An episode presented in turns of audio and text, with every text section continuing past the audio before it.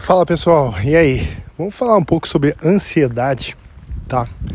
É, outro dia eu estava conversando com um amigo meu e ele estava um tanto ansioso, né? Ele diz que é ansioso. Um cara muito trabalhador, muito focado naquilo que está fazendo, mas ele tem uma grande ansiedade. E às vezes quando não essa expectativa não é atingida, ele fica um tanto frustrado. E qual é o remédio, a vacina para essa ansiedade? Tá? Logicamente é o tempo.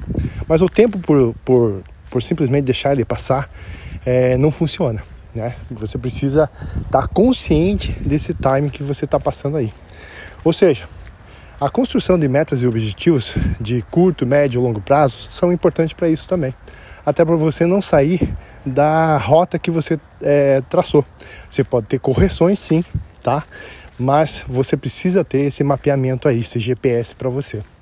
E isso vai te trazer uma paz melhor e vai abaixar a sua ansiedade. Porque o processo de fazer acontecer, você vai acabar entendendo que existem muitos erros e alguns acertos.